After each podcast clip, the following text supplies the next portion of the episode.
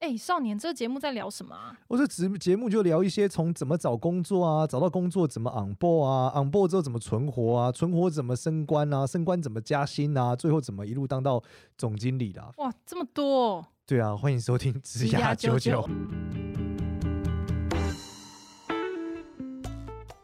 欢迎收听职涯九九，我是主持人 Gloria，我们欢迎另外一位主持人简少年。Hello，大家好，我是少年。那今天呢，我觉得是接续上一集讲的，就是说你在整个职涯生活中，你会被形塑的这个解决问题能力和习惯，将会带到你的生活中产生一个奇妙的影响。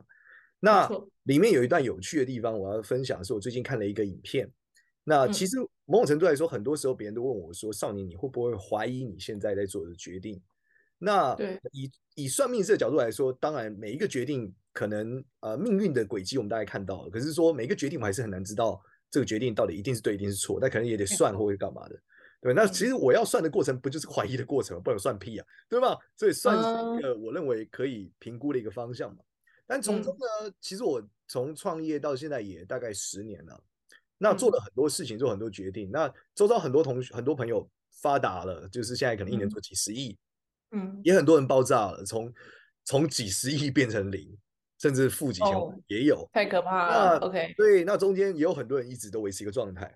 嗯，那这里面呢，很多很多时候决策到呃最近忽然间大家觉得好像哇少年好像很红，相对于因为募资破千万，那我超认真少年的频道人数我们还是很低的。因为我们没有 募，我们都没有卖超过一千万，你那太太厉害太厉害。哦，反正呢，我们要来讨论这个事情是什么？讨论这个事情是我最近看了一个影片，这个影片是。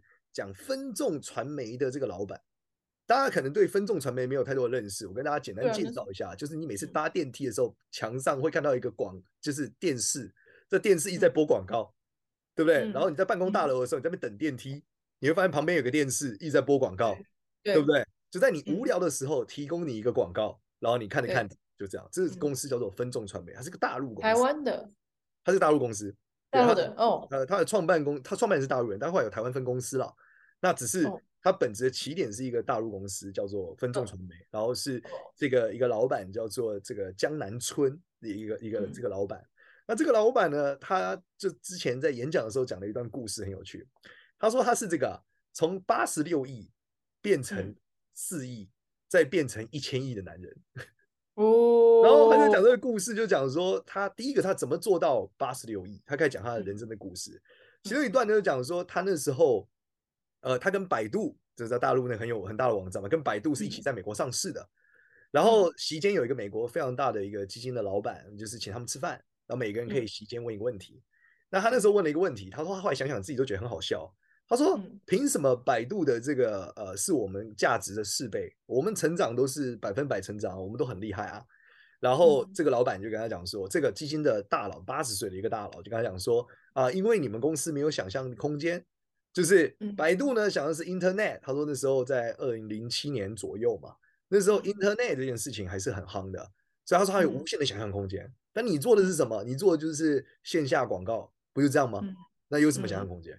然后他就觉得，哎呀，这个他说我每天帮大家做广告，我能写出这么好的广告语，对不对？那凭什么我没帮没办法帮自己写出来呢？所以他就觉得我应该要改变一下我的形象，嗯、我不能让大家觉得我就是一个线下的这个 outdoor 的媒体，传统的这种，对，我就只是一个也播影片的 outdoor 媒体嘛。那这个跟 internet 比起来，这想象空间差太多了嘛。嗯，他就好，他就开始收购各种公司，他就觉得哦，我要有 internet，我要有简讯，然后要有手机嘛，移动嘛，他就收集了一个简讯广告公司，买了一个简讯广告公司，就在买了一个 WiFi 广告公司，嗯、因为大家上网要连 WiFi 嘛，所以我就 internet 了嘛。嗯对不对？嗯，啊，因为这样，他就慢慢买了这些公司。就他买了这些公司之后呢，他就想了一个很很漂亮的内容。他说，因为他们那时候的这个，我不知道，简单来讲，就是说，他们大概是二十五倍的一个一个呃股价的一个落差，就是 EPS 的差异。嗯，反正就是他们的本可以翻二十五倍上去，在美国现在是这样。就他每一块钱在美国，在股民的眼中，他值二十五块。简单理解是这样。嗯嗯。那他就跟买了这些公司之后呢，跟这些公司讲说，你们现在的钱我跟你算六块。对吧？嗯、我跟股民算二十五块，我跟你，然后你我用六块跟你买。简单来说，他一来一回有四倍的价差嘛，嗯、对不对？因为他买进来之后，他是用六块跟他买的嘛，但他卖给股民是二十五块啊，所以呢，他就有这个稳赚不赔嘛。然后接着他在跟这些公司讲，我绑定你三年得干活，那你这三年业绩都得成长，没有成长我就少给你钱，就不用六块给你买。那这些公司肯定是各种这个叫什么，这个揠苗助长，杀鸡取卵嘛，想说分三年内涨就好啦，反正我三年内要涨，我才能拿到这个钱嘛。然后他内心呢，他就说他那时候内心呢想法觉得里面有没有问题，他觉得肯定是有问题的，就是这公司连续三年挣钱，后面肯定有机会第四年就不挣钱。对，但是呢，他现在这样子买下去呢，他公司股价就爆发了，他就从这个二十亿一路涨到八十几亿啊。嗯，那他就想说，反正涨到八十几亿之后，我就把股票也卖了，然后我我有他有百分之十的股份，他说我有拿了八亿美金，也是两百多亿台币嘛。他说零七年也没有多少人是这个两百多亿身价的，对，那我觉得挺好的。然后我看我朋友他们那些投资人就投投钱过得多好，我还得干活。对，然后呢，他就发了这个心，就故事呢就很精彩。就是在快到三年的时候，他大概涨到六十几亿，快到八十亿的时候，忽然间怎么样？忽然间就爆炸了。这个爆炸是什么呢？忽然间就是政府忽然说这个简讯广告这件事太扰民了，因为你就是手机收到简讯嘛，然后很扰民嘛，然后因为很扰民呢，所以呢，自然呢，哎，就没有办法这个哎继续往下，所以政府就拍停了它。政府拍停了它之后呢，然后呢，就哎导致什么？导致它股价就崩盘了。它股价崩盘的结果呢是什么？它股价崩盘的结果就是它的股，它之后就从八十几亿呢一路摔到了四亿。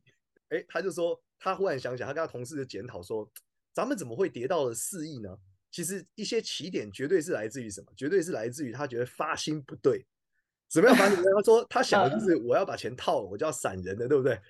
我闪人了，所以我绝对不能再做这件事情，绝对不能做在这个这样子想事情。他就决定回来好好干嘛。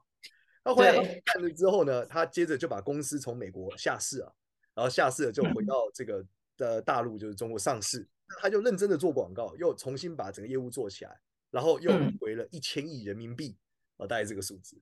他说，因为大陆人每天都看我们广告嘛，然后他说一千亿人民币，然后他说那为什么能做回一千亿？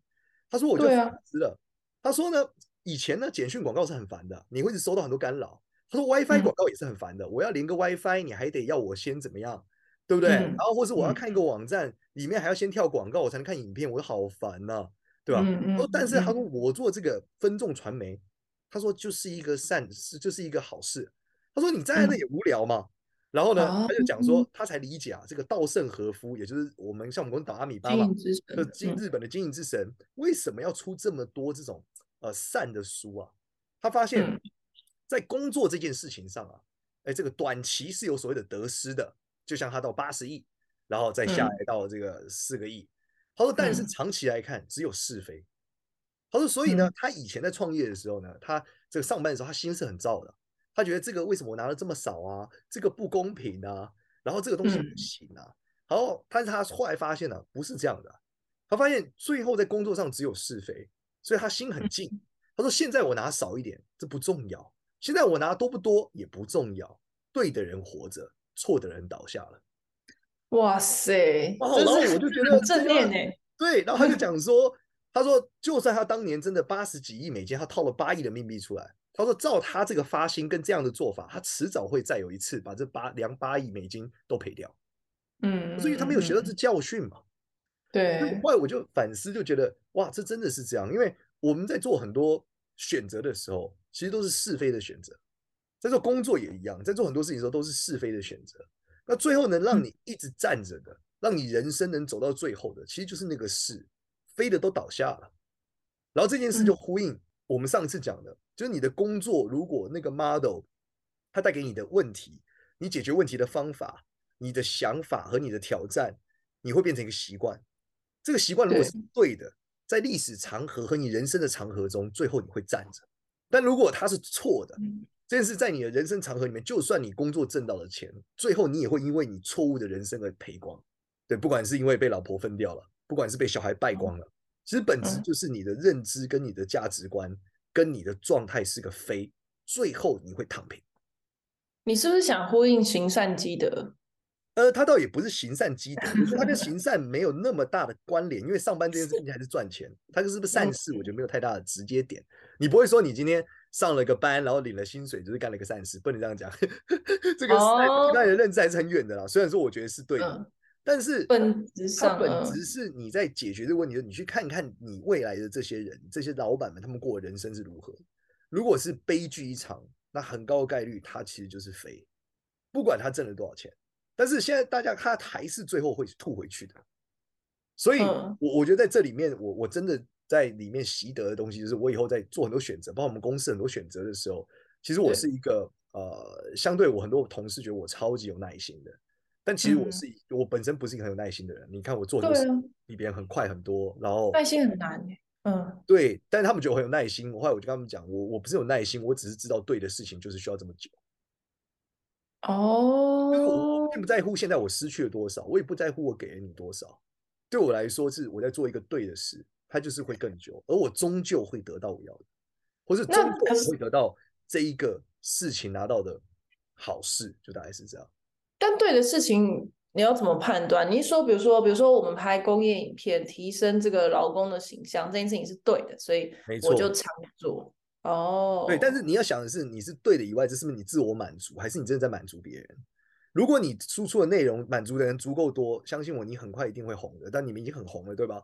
肯定是你们的内容里面帮真的帮助很多人，他就有很多人看，对吧？那娱乐当然也是一种，哦、对，对。但是一样，你的发心是你是这件事是你要做一辈子，还是你说你我想要赶快让很多人看看完之后我挣一笔钱我就要逃跑了？当你是这样的想法的时候，快基本上你躺下的概率非常之高。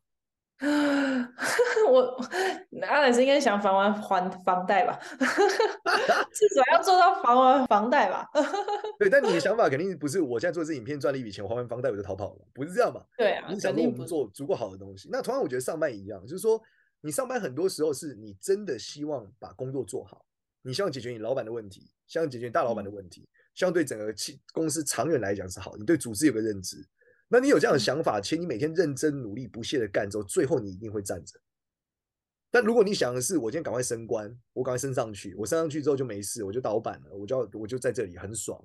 我告诉你，绝大概率你不会在那个位置做得非常爽。而就算你这个位置待了很久，你的婚姻和你的生活大概率也是会崩盘的。哦，那假设假设这样好了，假设假设我觉得我在做一件正确的事，比如说是跟老板讲，就是。某种廖北亚的行为，但是我其实觉得跟老板讲才是正确的，因为那个人这样子不是太太太不讲武德了。就某个可能好，比如说某个人呃，想想有什么事情，假设是道德的事情，你觉得这件事情是不对的，那然后你就去跟老板讲了。那你觉得这样子是是是做对的事？因为我的心是觉得说不是啊，他就是不能这样干啊。可是他这样干了，那我当然要去跟老板讲啊。好，如果你做这件事的目的只会满足你的正义感的话，那这件事我觉得他还是在得失，他并不是是非。真正要满足的是，你是希望整件事变好，你也希望这个人变好，那你应该尝试跟这个人讨论。哦，所以不是。那如果你发现你发现你的老板也是这样想，你的大老板也是这样想的，这回到我们刚刚讨论的，这是整个文化的结构。如果整个公司的结构都是这样子去面对问题的时候，你力挽狂澜的意义是很小的，而且你更多是满足你的正义感，因为你并不能真正解决这个问题，所以你应该做是离职，就不要再说什么了，走吧。对，就是事实上，因为这整个事情的构成一定是非常复杂的，绝对不是只有这个人他是个坏蛋，而是这整个过程中有容许这个坏蛋的诞生和容许整件事的发生，结果造成的这个问题。哦，我知道了。假设这个间公司是一个金融公司，然后他就是。呃，偷拿就是一般人存着的钱拿去做投资，然后我就去跟金管会揭秘，因为我觉得这公司不能这样干，我应该要让，就是应该大家好好善待我们这客户的钱，所以我就跟金管会告密。那这样子就是做一对一件正确的事吗？呃，你要想，你跟金管会告密的原因是因为不想要再多人受害，对吧？那这个检举的部分，当然它是一个对的方向。可是问题是，你得先确保金管会跟他没有跟他们沆瀣沆瀣。对，但我想告诉 你的是，他会发现这件事，绝大部分概率，他背后的故事应该他们是很复杂的。哦，所以你得宏观的去思考这件事为什么会变成这样。你不能只看到的是哦，他去干坏事哦，就这样，不是这样而已，不是这样而已。你也知道为什么他会构成这整件事，这整件事的内容是什么，而我们能做些什么。对，那我觉得，当然本质还是你还要考虑你自己的状态啊。你要做对的事，前提是你得活着，你不能说我拿我的性命去做这件事，那你对不起你爸妈，嗯，对吧？那回到这里面，你还把你的家人、你的父母、你的状态、你的健康也考虑进去啊，这才叫是非嘛。这个是非不是你为了一个正义感而毁灭了周遭，把周周遭全部事情推掉。因为除非你是要革命家，对，但革命也不是一个推掉我们讲匹夫之勇的意义是很小的。嗯，你要做的事情是一个战略，一个想法。对，那当然，我如果你真的发现这个问题，我是非常推荐你参政啊。不是，哎，那假设是这样，因为我觉得其实，在一般工作上，好像不会有这么多是非的选项。因为，就比如说，比如说我们大方向，我觉得它是一个大方向上是是非的问题。就是比如说，好，我们就做一个工业频道，所以其实我们希望让就是台湾做工的人可以是形象是更好的啊，然后让大家有些技能的传承、技术的传承等等。可是，大部分我们其实，在执行上，可能更多的是跟业主在讲讲价格啊，讲费用啊。假设是以我的工作来说，就它其实跟是非没有太大关系，可是确实会有一个情况是，我们会去检视说，我们拍的这些影片，它到底有没有符合到我们整个大方向是一个比较正面的一个方向，就只有在这种时候才会去检视这件事情。可是其实一般来说，不太会去碰到这种跟是非有关的一个选择。我们可以很简单在一个小事件，例如说，你今天在面对一个客户的时候，你的认知是把它榨干，还是希望它变好，你也变好？所以我们讲都是双赢，其实就是一个是非的讨论啊，我得他失就结束了。那是非是你用这个手段，你把它榨干了，它倒了，你拿到钱了，那这就是是非。你的公司如果都是这样，你终究不长久。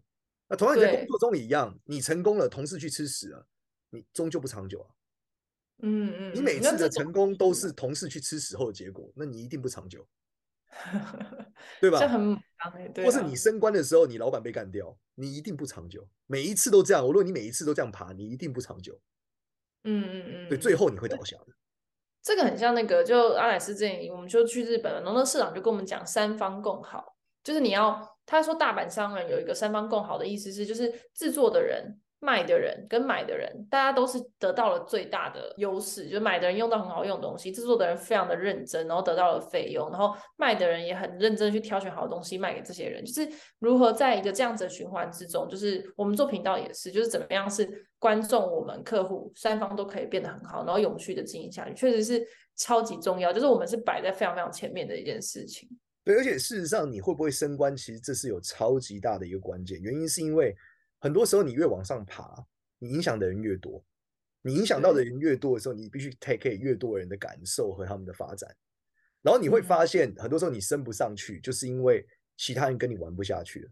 那你会发现，如果只有你自己玩，你涨不上去的。哎，这是真的哎，我觉得这是很容易，尤其是在刚开始工作的时候，大家一定都是很急于表现自己的能耐，希望老板可以看到。可是我觉得真的很多时候不是不是你的能力好不好的问题。就你有没有 care 别人，然后你有没有是为这间大公司的大方向，而不是你个人的这个优胜劣败来去思考，这真的是蛮重要。对，但我觉得这个里面的内容，其实因为职涯九九的听众有很年轻到我觉得很资深的都有嘛。对。那我我觉得在年轻的时候是很难感受到的，你们是纯粹的竞争，而且校园本来就是一个零和游戏，有第一名，嗯、第一名只有一个人，不会有第二个人。但是在整个社会里面，你会发现没有所谓的第一名，只有一个人。因为你生完，你拿了这是第一名，还有下一次。然后你的第一名，在你主管眼中，你也还是只是这个阶层的第一名，还有下一个阶层。对。然后这个过程它就不灵和，一旦它不灵和的时候，更多就会考验你是不是能耐着性子往下坚持对的事往下走。嗯。然后我觉得这些事情，但是这些事情，我觉得大部分的呃。如果你以一年为单位思考事情的人是超难理解的，那我觉得他们年轻人是很难用十年去想，毕竟他没没有活几个十年，而且校园你们的期中考就是在鼓励你短期的 考试嘛，你是在很短的时间内，你大概是半年半年一个人生嘛，而不是一年十年十年一个人生。对对，但是我最近感触很大就是这件事，就是你最终我们现在看到的能能走得很好的，能如果这样讲，就是说你能做的很大，当然都有运气的成分在。但是你能够一直站在那的，都是因为你很在意是非，你只做对的事。而倒下的呢，都会你都会发现，他倒下的原因就是因为他真的没有那么 care，就是是非是什么，他更在意一时的得失，所以最后他躺下了。对，嗯，我觉得这真的很受用。我觉得这连在假设你是一个想要做自媒体的人来说，就是。就是我我我觉得有一个很重要的经验是，你愿意分享一些人家不愿意分享的事情，基本上这都是好的事。就是你分享出来说，你可能泄露了一些你制作的机密啊，或者是经营的经验，可是你实际上这整个环境基本上会是更好的。就我觉得这件事情是一直不断的发生跟验证的事，这是我们自己的经验。这样，然后除了我觉得工作表现之外，大家很常忽略自己的健康啊。就是你这样子做，对你的家人真的是对的吗？你的精神状况已经很不稳定，甚至你要服用很多药物，你才能睡着。那这件事情你就必须思考，你现在这个状态是是对的吗？如果你你这是是非嘛，健康一定是对，不健康一定是不对嘛，这是人类的基本嘛。那你如果再飞上，你总有一天会倒下的，你不会长久的。哎，这个运动你最近练的怎么样？我挺好的，我最近就反正各种的复健啊状态，我就是 对自己非常健康。现在我最近的健康度是比这个一年多前大幅的提升啊。但我觉得本质还是心境的调整。对，但我们玄学一点来讲，我还是比较超度祖先比较多嘛。我发现超度祖先对我人生产生巨大的帮助。超度你，我那天我昨天才在那边跟我朋友讲这件事情，然后你说那个什么呃，音符货币的那个什么一比一亿哦。对对对对对，就超度祖先是一个超好用的，就是我建议大家可以尝试这个以每个月八百的方式卡给这些祖先。但也就是你如果懒得去，你就是一次烧一万也可以，就是一万一万的卡给祖先，你会发现你人生有很多有趣的变化。对的，你是说买一万元台币的金金纸银纸烧？那如果你很环保，你就是念你就是念经，就是念一百零八遍的经，但是你可能得念每个月念一百零八遍这样子，然后念，念超久。呃，对啊，就是你反正要么花时间，要么花钱嘛，就这样。就有比较环保嘛，他就不在不支持烧嘛，那可以，那就是念经。看每个人想法，但都会有好处啦。但就是最近这件事，尤其对于爱情和婚姻有巨大的有效改善。但是在我们的频道，我们还是不要继续宣扬这个迷信。欢迎去听那个，我有个朋友会算命。对对对对对对，讲这个少年这个烧纸钱和就拜祖先呐，主要是拜祖先的神奇故事。对，我们还是那个回归这个上班啊，就是你要是非啊。对，所以在在意环境，在意周遭的人，在意你自己的身体，在意你就是让怎么样让这这大大部分事情都可以变好这件事。对，就是大家一起好这件事，最后你才会好，真的啊。那当然你得先照顾好你自己，你好，大家才会更好嘛。可是你就要知道，就是当你好的时候，不要只有你好，要大家一起好，就大概是这样。对，但仇人可以例外吧？里面你一定可以有你不喜欢的人，这绝对可以，绝对可以，可以的吧？可以的吧？对你，但你不一定要做些什么，嗯、你可以避开他嘛，和选择你的状态。但我建议你在避开他之前，反思一下为什么你不喜欢他，是他的问题还是你的问题？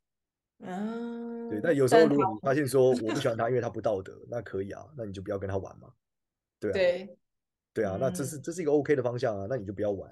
但是就回到我们一开始讲的，如果你发现你的公司充满了这样文化的结构，充满了这些不道德和你觉得他的生活不是你要的状态。那我建议你还是认真想想，你要不要继续受这个训练，大概是这样，因为工作就是一个训练的过程。嗯，没错，自己真的相当之受用。这连两集一起听，如果只听到下集这一集的朋友，可以再去上集听一下，为什么会有这样子的呃工作上面的一个选择。没错，我们建议大家就是听个三五百遍，为我们的流量加分。这跟那个这跟念经有一样的效果。还是需要大家醒悟了。好，感谢大家。嗯，好，那我们这一集就这样，感谢收听我们的 podcast。那喜欢 podcast 的内容的话，可以到 Apple p o d 上面给我们五星好评，然后也可以加入家九九的社群，然后跟我们分享一些你的一些问题等等的，就是我们都会在上面为你做回答，或者上面有很多人可以跟你一起讨论。那这一集就这样喽，拜拜，拜拜。